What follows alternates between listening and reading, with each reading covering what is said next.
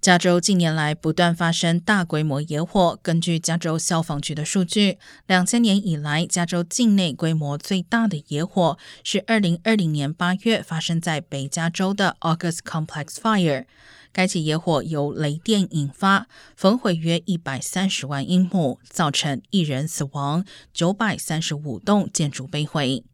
而南加州的圣塔芭芭拉和文杜拉县在二零一七年十二月发生的 Thomas Fire 由输电线故障引发，焚毁三十万英亩，导致两人死亡，一千栋建筑被毁，是两千年以来加州规模第八大的山火。圣地亚哥在二零零三年十月发生的 Cedar Fire 规模则是第九大。